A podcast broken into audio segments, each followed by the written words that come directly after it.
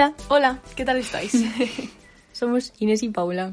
Yo soy Paula. Yo Inés. Para los que no nos reconozcáis las voces, para que nos liéis. Queríamos daros la bienvenida al primer episodio, episodio de... Punzadas sonoras. Muy bien. vale, para los que no sepáis qué es Punzadas, eh, Punzadas es un proyecto que tenemos Inés y yo, que es una newsletter, en la que mandamos cartas todos los domingos a las 10 y es, tratan de temas eh, filosóficos, un poco a veces, hablamos del amor, mucho, demasiado, de la amistad, de la cultura, eh, mencionamos lo que estamos leyendo, pelis, series, música, podcast, hacemos un mix mágico que empezamos a hacerlo en septiembre y pensábamos que solo nos iban a escuchar nuestras madres y nuestras amigas y resulta que ya hay más de 700 suscriptores, lo cual es estupendo y os lo agradecemos mucho. Entonces queríamos ampliar el proyecto pues a esto que estáis escuchando, que es un podcast, pero no es, un no es cualquier podcast. De hecho, Inés dice que no es un podcast. Son punzadas sonoras. Punzadas sonoras y una cosa especial que vamos a proceder a explicaros ahora. Vale. Como hemos explicado en las cartas, los temas que tratamos vienen muchas veces de conversaciones que hemos tenido nosotras mismas, de conversaciones entre amigas. Queremos que cada episodio del podcast salga de un concepto de un libro de Barthes que se llama Fragmentos de un discurso amoroso. Él explica que ha utilizado distintas referencias para componer al sujeto amoroso. Y este sujeto amoroso, explicar lo que es es un poco movida, porque el libro es muy especial y distinto. Y básicamente Barthes piensa que no se puede reducir lo amoroso a un sujeto que sea sintomático y que las historias de amor no son A, B y C, o sea que no son siempre tan fáciles, sino que muchas veces pues hay muchas vueltas y muchos recovecos que Sí. son difíciles de tratar. Damos, damos fe de eso. Entonces este sujeto es inactual, intratable y no es un análisis filosófico de, o de ningún tipo, sino una enunciación, ¿no? Él dice, alguien habla en sí mismo amorosamente frente a otro, que es el objeto amado, que no habla. O sea, es el sujeto amado el que habla y dice, así empieza el libro. Y eso vamos a hacer nosotras, pero hablando las dos. Claro, eso de que el sujeto habla, de todas formas, a mí me, me recuerda un poco cuando quedas con un tío y se pasa hablando toda la tarde. Y tú dices, ¿pero por qué tengo yo que escuchar a este muermo? Pero bueno, nosotros lo vamos a hacer mucho mejor. No salgáis con muermos, No, ¿eh? por favor, Que es lo peor. Vale. Entonces, el discurso está montado con trozos que tienen origen diverso. Por ejemplo, lecturas regulares, insistentes y ocasionales. Por ejemplo, en punzadas, nuestras lecturas regular- regulares serían, por ejemplo, Siri Husbet o Sally Rooney, o más bien Normal People. Normal People, la serie, que la mencionamos muchísimo, Eva Youth, Stefan Zweig, que también le leemos mucho. Lecturas insistentes, con las que estamos absolutamente obsesionadas, serían los libros de Joan Didion, de Vivian Gornick, de Annie Ernaux, que por cierto tenemos un club de lectura al que ya nos podéis apuntar porque están las plazas cubiertas, pero próximamente haremos más cosas, que hoy justo nos han preguntado, y esta, y esta vez no es lo típico que una influencer dice, me han preguntado no sé qué, o no, hoy una chica nos ha preguntado en un directo de Instagram que si iba a haber más clubes, y sí, por supuesto. Eh, también leemos mucho a Sor Juana Inés de la Cruz, sobre todo Inés, porque Porque mi tocaya. Claro, os llamáis igual y por tanto, evidentemente. Eh, yo veo mucho Mad Men, que la he visto cinco veces, la serie, porque también no solo leemos, sino que vemos series como unas locas absolutas. Cierto. ¿Y cuántas, has- cuántas veces has visto Call Me By Your Name? Muchas, pero porque sale mi novia. Inés confiesa, pues, pues unas 200. Y luego, pues también mm, leyendo lo de, lo de las lecturas insistentes, nos acordábamos de series a las que siempre nos viene bien volver. Para mí, el lugar mm, cómodo es el ala oeste de la Casa Blanca. Para Inés es Sharp Objects y para mí un poco también, lo cual es un poco perturbador si lo piensas. Si no habéis visto estas series, pues por favor, adelante, tenéis que verlas. Y lecturas ocasionales sería, por ejemplo, Delfín de Vegan, que de vez en cuando aparece y hace su movida y luego pues se va. Y además de todas estas lecturas, también otro de los trozos en los que se compone el discurso amoroso son conversaciones entre amigas. Dice Bartes, la referencia no son de autoridad, sino de amistad. ¿Como punzadas? Exactamente igual. es que este señor es un genio. Entonces Bartes dice que las referencias del libro surgen de su propia vida, igual que nuestras cartas se articulan en torno a experiencias reales, a cosas que nos pasan y que nos punzan, a veces para bien, a veces para mal. Según Bartes, estas referencias son recuerdos de, le- de lectura y escucha. Es que es listo el cabrón. Ves. Entonces lo que vamos a hacer en el podcast eh, será hablar a partir de figuras del discurso, del libro. Algunas de ellas son abismarse, encuentro, espera, llorar. Así que más o menos ya veis por dónde van los tiros. Sí, aquí hemos venido a llorar.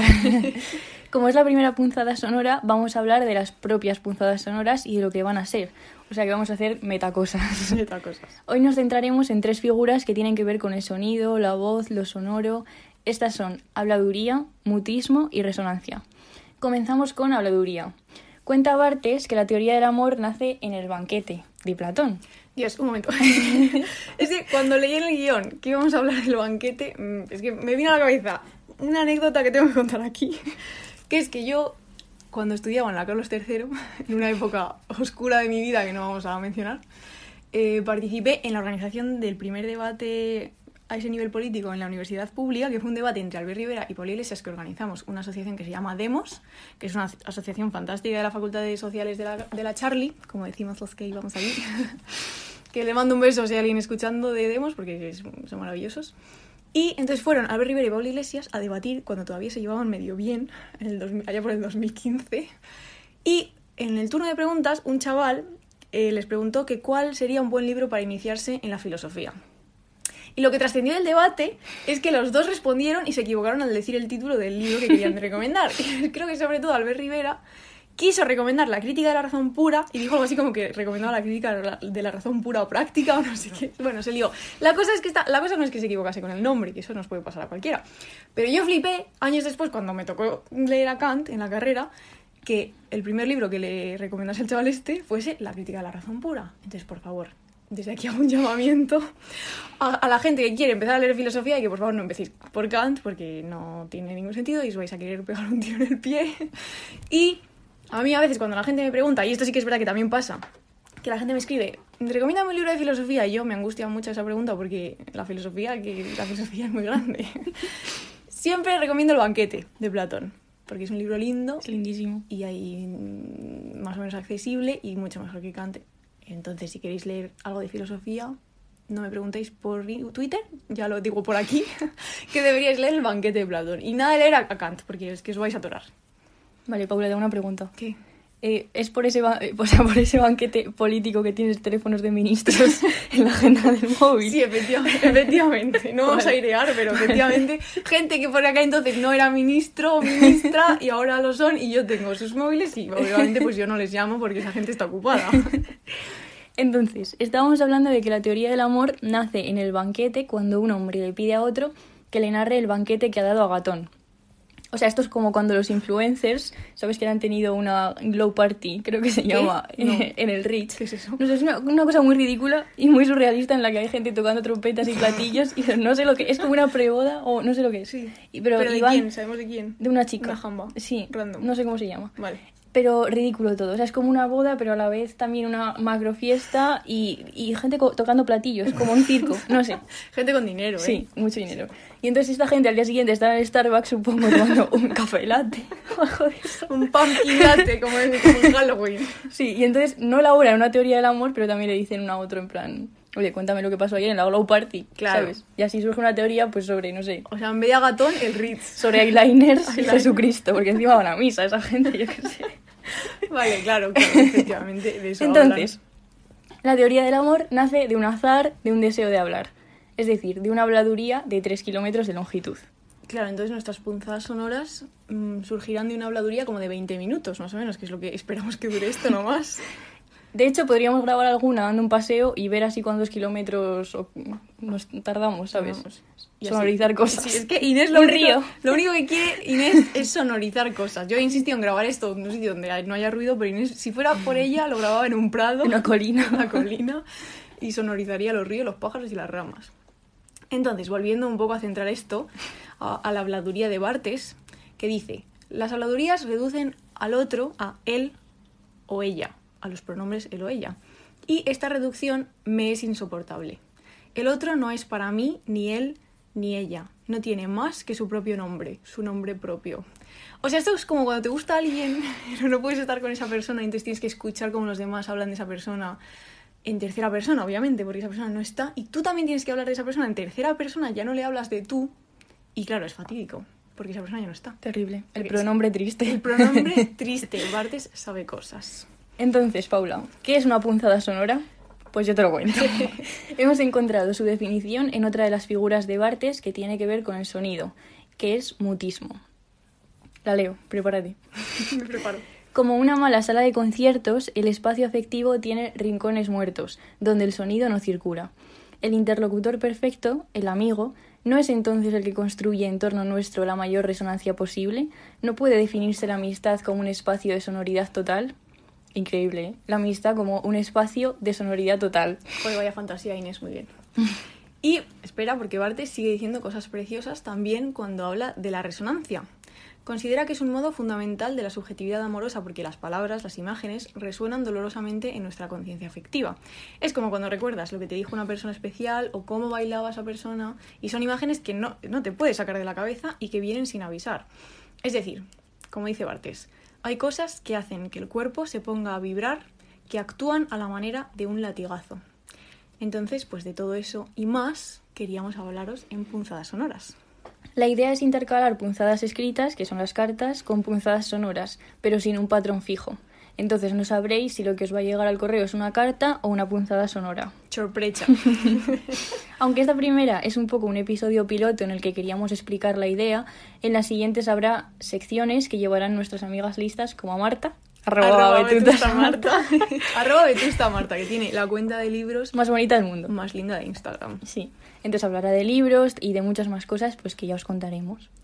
Bueno, y para cerrar, hoy se nos ha ocurrido, además de decir, porque queríamos contar mm, dos cosas siempre al final de los podcasts, que es qué, está- qué estamos leyendo y qué estamos viendo, porque siempre estamos leyendo algo y siempre estamos viendo algo. Entonces, eh, aparte de eso, hemos tenido la brillante idea hace un rato, no os creáis que esto lo hemos pensado mucho, de sacar cada día una carta del tarot, pero solo utilizando los arcanos mayores, porque si no es mucho lío. Y ya, pues vosotras ¿Qué, interpretáis... qué serán los, los arcanos mayores? Claro, yo todavía me estoy entrando. Vale, a ver, la razón por la que tengo un tarot no es porque sea bruja, aunque últimamente te- he de decir que me están pasando cosas muy raras con las cartas cuando les echo el tarot a mis amigos o lo intento. Pero bueno, yo en Navidades estaba leyendo un libro de Italo Cal- Calvino que se llama El Castillo de los Destinos Cruzados, que es un libro muy bonito donde él utiliza el tarot para contar historias y me pareció una herramienta narrativa acojonante. Yo escribo cuentos, por si alguien aquí no lo sabe, que evidentemente no, si no me conoce. Y entonces me pareció muy interesante y les pedí a los reyes un tarot y los reyes me han traído un tarot, total que tengo aquí el tarot. Y es nuestra herramienta narrativa. Me gusta muchísimo. eso. herramienta narrativa. Entonces voy a... um, I'm gonna shuffle, Vale. voy a barajar un poco. Madre mía, asoma la Sacamos una. Sacamos una y... Intentamos relacionar. Mira, hago así como un mago y tú sacas una Vale. y, y os contamos lo que dice el libro Ay, Dios mío. que venía Vale. con el tarot, que soy la rueda de la fortuna, o esa es chunga. A ver. Vale, voy a describir la carta. Estamos en el cielo, hay nubes y en cada nube hay estatuas griegas. Como, eh, no sé, una señora con un libro, un dragón con cuernos, no sé, cosas. Y luego en medio hay, ¿qué es? Es una... La rueda de la fortuna, claro, pero es como un reloj de sol, me recuerda. Aquí habrá gente escuchando que sepa de tarot que se esté cagando en todo. si sabéis de tarot, escribidnos, por favor. Bueno, voy a contar lo que dice, voy a decir lo que dice el libro eh, sobre la carta, porque como todavía estoy aprendiendo, pues utilizo el libro. Dice, el arriba y abajo permanente de la vida. Todo vuelve. Karma. El- en el centro del huracán está la tranquilidad. Eso está bien, porque la tranquilidad es, lo que, más, se valora. Pero además, lo de la rueda de la fortuna es interesante porque Barth, cuando explica cómo, de qué va a ir el libro, dice que quiere que sea una enciclopedia eh, de cultura amorosa o cultura afectiva, porque dice que el amor rueda como un calendario permanente o algo así. Me estoy inventando lo que dice, él lo dice más bonito, Vale, pero, claro. pero lo dice así. ¿Ves? Es que siempre pasan cosas, siempre pasan cosas en el tarot. Vale, y luego, seguro que, vale, digo, eh, ¿sabes que me ha entrado la paranoia? Digo, estaremos grabando, ¿no? vale, entonces, ¿qué estás leyendo y qué estás viendo? Vale, voy a decir lo que leí y vi ayer, porque cada día es una movida. Vale.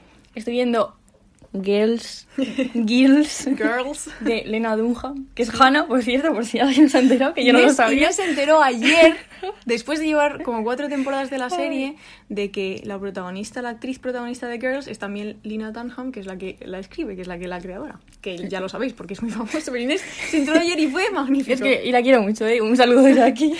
Está escuchando, seguro. Sí, y ayer que leí, pues a Yo lo Bartes, sé. como todos los días, y Las las confesiones. confesiones, de San Agustín.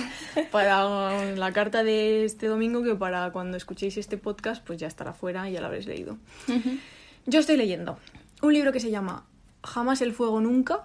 Lindísimo título. Lindísimo título que sale de unos versos de, de Vallejo, que si me permites, dicen Jamás el fuego nunca jugó mejor su rol de frío muerto. Lo cual me parece acojonante. Y yo lo interpreto, claro, como estoy loca. lo interpreto como cuando, claro, dos personas se gustan pero no pueden estar juntas. Claro, la imposibilidad del La amor. imposibilidad del amor, pero ese es el fuego. El fuego, el fuego tiene que jugar un papel de frío porque ese fuego y esa pasión no puede salir y entonces hace un rol, un papel de frío muerto. Y entonces es un libro de Diamela El Tit, que es una escritora chilena que me recomendó mi librero favorito, que es Benito, de la librería Sin Tarima en Madrid. Y me está, es, es que está muy bien, está escrito que flipas. Ahora te leo algunos fragmentos cuando cortemos esto. Y estoy viendo el ala oeste de la Casa Blanca porque desde Navidades básicamente no puedo ver otra cosa. Porque es como. Ya la he visto, o sea, yo es que veo series obsesivamente y tú también que repites. Y es la segunda vez que la veo y me está, pues me lo paso muy bien ahí con la gente, los politiqueos, Sorkin. Es muy americano, a veces demasiado, pero yo, yo me lo paso bien. Muy bien. Y eso es un poco todo. Pues nada. Gracias por escuchar. Adelante. Esperamos que os gusten las punzadas sonoras. Esperemos que os gusten. Si nos gustan mucho, no nos lo digáis, que me pongo triste. Dadnos feedback si queréis y si no, pues, pues no pasa nada. Bebed mucha agua, que es importante. Poneos crema del sol. y Claro. cuidaos. Adelante. Un beso. Adelante.